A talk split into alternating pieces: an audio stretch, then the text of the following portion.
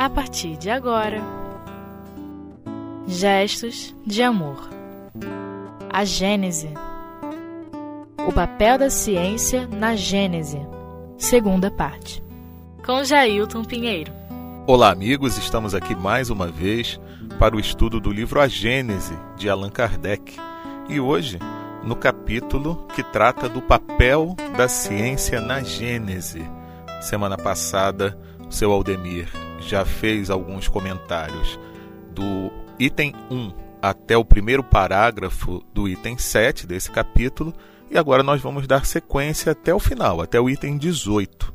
É um texto relativamente grande e que requer assim uma atenção de todos nós em sua leitura. Né? É importante que a gente mantenha esse hábito da leitura e a leitura das obras espíritas precisa sim de uma atenção até eu diria redobrada, porque são muitos detalhes, muitos objetos de observação e que vão construindo o nosso entendimento passo a passo. E principalmente aqui no livro A Gênese, que foi o último de autoria de Allan Kardec, fechando a codificação, né? Ele foi publicado, a sua primeira edição, em 1867, e tem muitas informações importantes que refletem o amadurecimento de Kardec sobre algumas ideias. E aqui, quando ele trata do papel da ciência na Gênese, e a partir desse item 7, ele vai tratar um pouco mais sobre a questão das ditas obras sagradas, especificamente da Bíblia, é, ele faz algumas observações muito interessantes sobre o que se considera normalmente, quando você tem um livro dito sagrado, de que aquelas ideias são imutáveis. Né? Então ele faz algumas observações muito interessantes e cabe aqui a nós, não vamos ler todo o texto, como eu falei, é um pouco grande. A gente recomenda que todos vocês façam essa leitura num momento oportuno, mas nós vamos tecer algumas considerações sobre as ideias aqui colocadas e até alguns trechos que nós faremos citação ou até faremos a sua própria leitura, né? Para comentário posterior. E em relação à questão da Bíblia propriamente dita e da Gênese mosaica, né, nós temos no livro da Bíblia a explicação, as explicações que Moisés dá sobre como foi formado o mundo, como foi criado o homem, como foram criados todos os seres, né? E é importante, meus amigos, que a gente entenda que tudo isso, todas essas informações, ainda mais há tantos e tantos mil anos atrás, elas precisam ser relativizadas. Em função de quê? Em função do conhecimento científico que se tinha das coisas. Nesse ponto, a ciência é muito interessante, porque ela consegue considerar essa relatividade do conhecimento desde os primórdios do, dos tempos até agora, ou seja, nós conseguimos entender e apreender certas coisas, certos conceitos em função do nosso avanço intelectual. E aí a gente está falando relativamente às coisas que a ciência descobre, materialmente falando. O homem sempre foi curioso, o homem sempre quis saber do princípio das coisas, tanto as coisas em termos de questão espiritual, quem sou, né, de onde vim, para onde vou, que esteve na cabeça de tantos filósofos e que ainda persiste na mente de tantos outros homens, como também saber como as coisas se dão, como as coisas funcionam sob o ponto de vista material. Então, sob essa questão do ponto de vista material, o homem de ciência, o homem que se envolve em pesquisas, que quer saber detalhes de como se dão os processos químicos, físicos que resultam nos fenômenos materiais que nós identificamos no dia a dia, ele consegue entender que ele pode chegar a uma conclusão hoje de determinada coisa. Mas com o desenvolvimento dos meios de observação, ele vai conseguir penetrar em um campo que vai lhe abrir ainda mais os olhos a um entendimento maior. Porque às vezes nós descortinamos uma pequena parte numa primeira observação que nós fazemos, o que já é muito bom, né, que já nos dá assim uma amplitude no, no, no, nosso conhecimento, né, já traz uma luz assim para o entendimento de certas coisas e a gente consegue avançar no entendimento das questões materiais.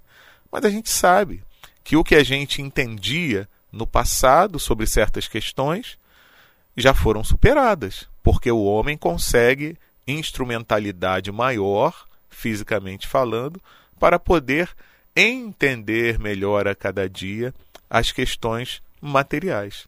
E isso se deveria também refletir no entendimento das questões espirituais. Só que, infelizmente, o homem, em algum momento da sua jornada evolutiva, ele tomou como algo imutável aquelas informações que ele considerou como sagradas e que seriam um sacrilégio se ele tentasse questioná-las ou se ele tentasse desenvolver um pouco mais o seu entendimento relativo àquelas questões. Né? É por isso que a gente fica muito feliz com o pensamento espírita quando ele se apresenta. Por quê? Porque ele é fruto, ou foi fruto e continua sendo fruto, de uma observação. E uma observação que nos coloca no plano espiritual, sob o ponto de vista daqueles que lá se encontram e que eles mesmos trazem as informações de como tudo se sucede em termos das relações dos espíritos com eles mesmos no plano espiritual, como se dá o intercâmbio entre aquele que está desencarnado e aquele que está encarnado, né? aquele que está no plano espiritual e aquele que está no plano físico, como é a sorte daqueles que lá se encontram em função de comportamentos equivocados sob o ponto de vista moral, como é a sorte daqueles que se encontram no mundo espiritual numa posição, diríamos assim, de bem-aventurados, porque souberam se comportar de forma adequada, moralmente falando. Né? Então a doutrina espírita, ela se, através de uma instrumentalidade, que foi a mediunidade, né? ela conseguiu penetrar nesses segredos, vamos dizer, do mundo espiritual, que sempre esteve aberto aos homens, porque sempre houve médiums sobre a Terra. Mas de um momento em que se percebeu que o homem tinha condições de entender de forma melhor, mais detalhada determinadas questões, aí vem aquele aquela invasão, né, organizada dos espíritos na metade do século XIX para fazer com que nós penetrássemos nesses segredos, vamos colocar assim entre aspas, do mundo espiritual.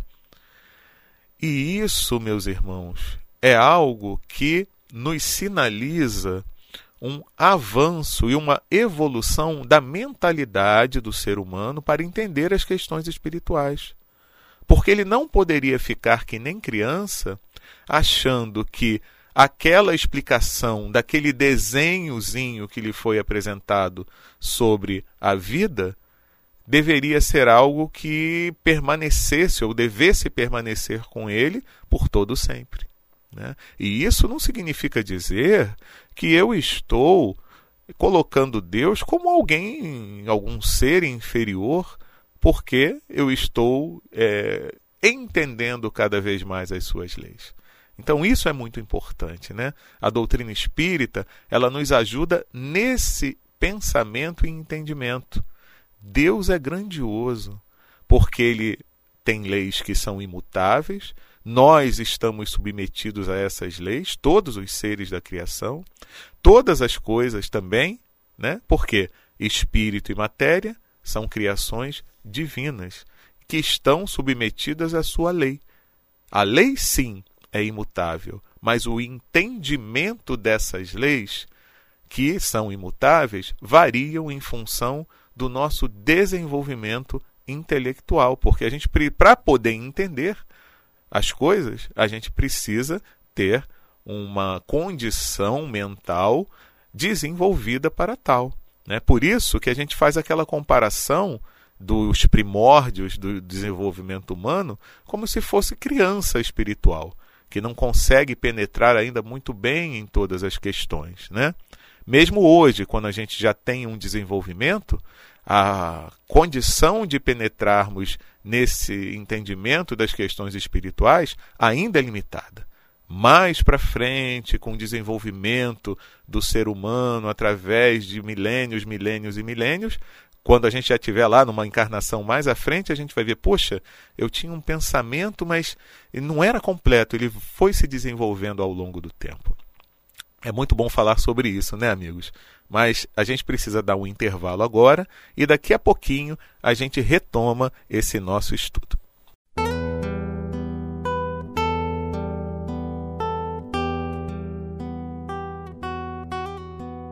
Gestos de amor.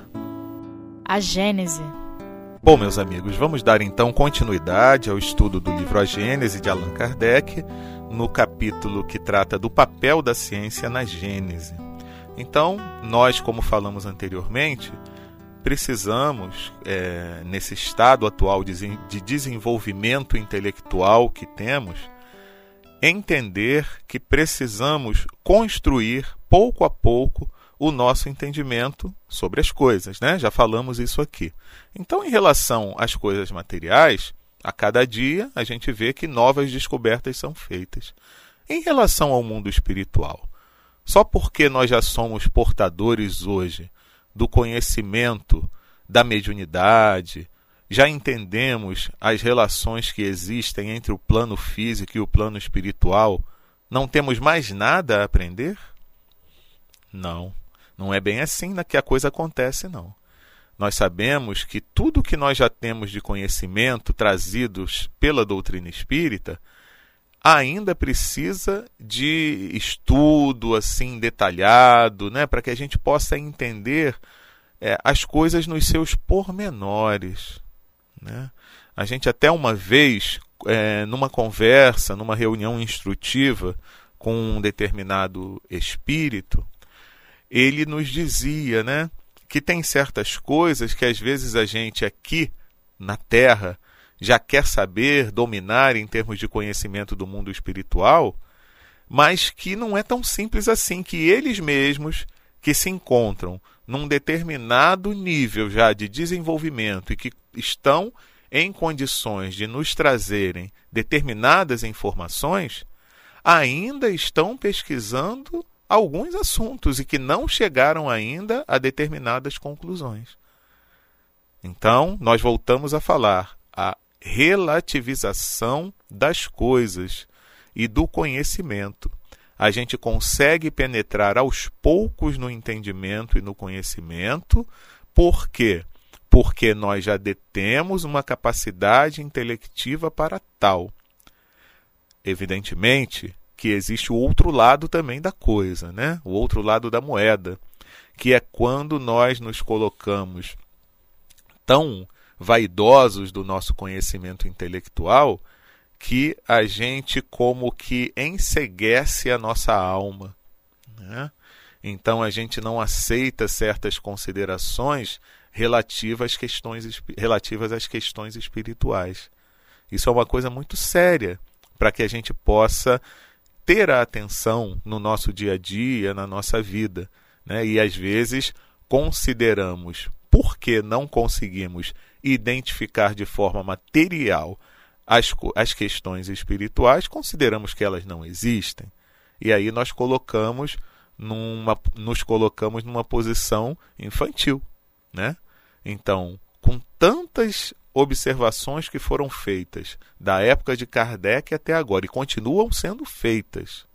Isso é importante que a gente diga. As informações do mundo espiritual passadas aos seres da Terra, aos encarnados, elas permanecem sendo feitas.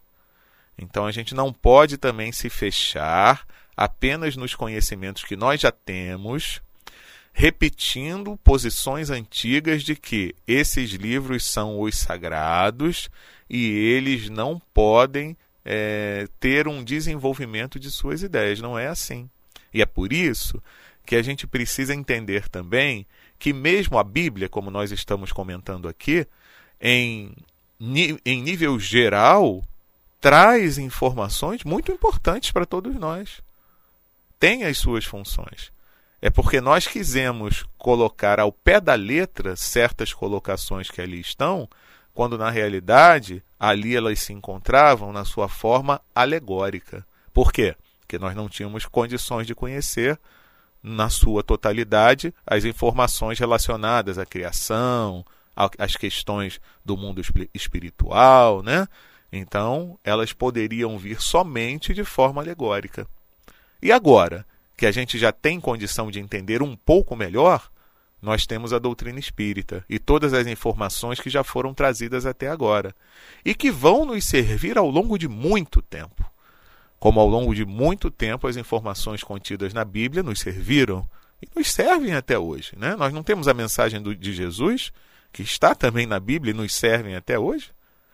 Então, é importante que a gente tenha isso no nosso pensamento as informações que nós recebemos até agora da doutrina espírita, elas precisam ser estudadas, precisam ser debatidas, precisam ser interiorizadas com muita atenção.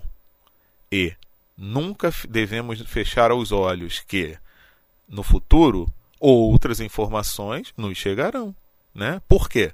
Porque nós estaremos num outro nível de entendimento, que vai fazer com que informações novas possam ser assimiladas.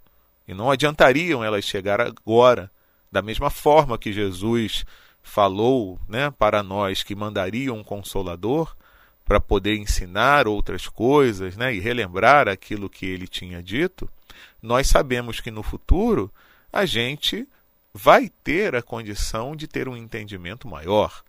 Por exemplo, os espíritos não falaram nada sobre é, a, o, como Deus é, como Deus cria, porque não temos condições de ter esse entendimento hoje. Mais para frente, a gente pode ter uma noção assim um pouco sutil disso daí, né? Então, as informações, o conhecimento, o entendimento das coisas vai se dando aos poucos. O que a gente não pode fazer, meus amigos, é fechar as nossas mentes. Porque senão, o que, que acontece? Nós vemos isso em repetidos estudos, né? Allan Kardec, no que é o Espiritismo, ele já nos fala isso quando ele está em conversação com um daqueles companheiros que o visitam para buscar informações e conhecimento da doutrina espírita, e aqui nesse capítulo da Gênesis ele repete isso para nós, a gente não pode, é, dentro de um ambiente religioso, dentro de um ambiente em que se procura estudar filosoficamente as questões da vida, colocarmos posições radicais ou criarmos barreiras para o desenvolvimento do conhecimento.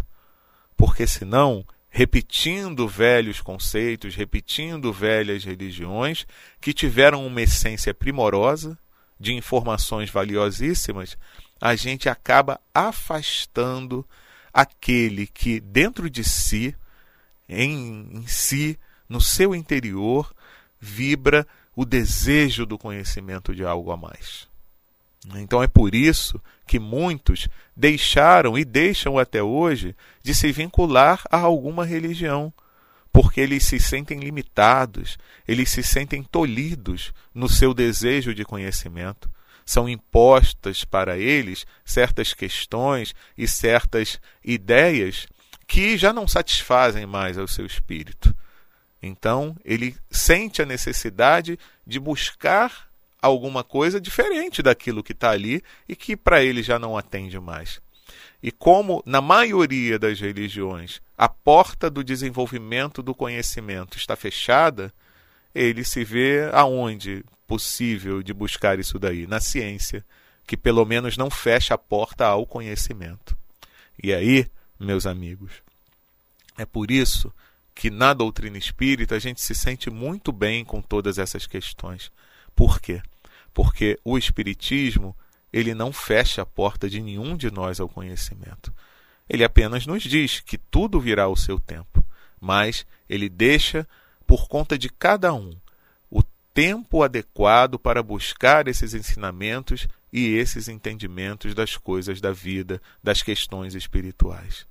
Estudemos, meus amigos, estudemos, porque somente assim nós vamos conseguir vencer certas limitações, certas barreiras que não são possíveis de se colocar no espírito humano, né? porque é da sua natureza a busca dos conhecimentos e do desenvolvimento de suas ideias.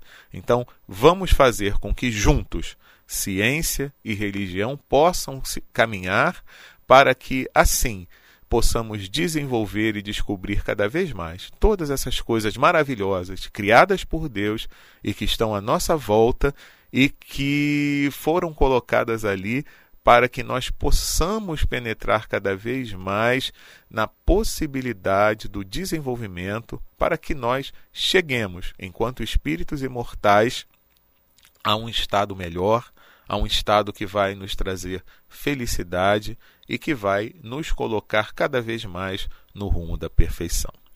É isso, meus amigos. Que Deus nos abençoe e que possamos sempre buscar o estudo da doutrina espírita através das obras de Kardec.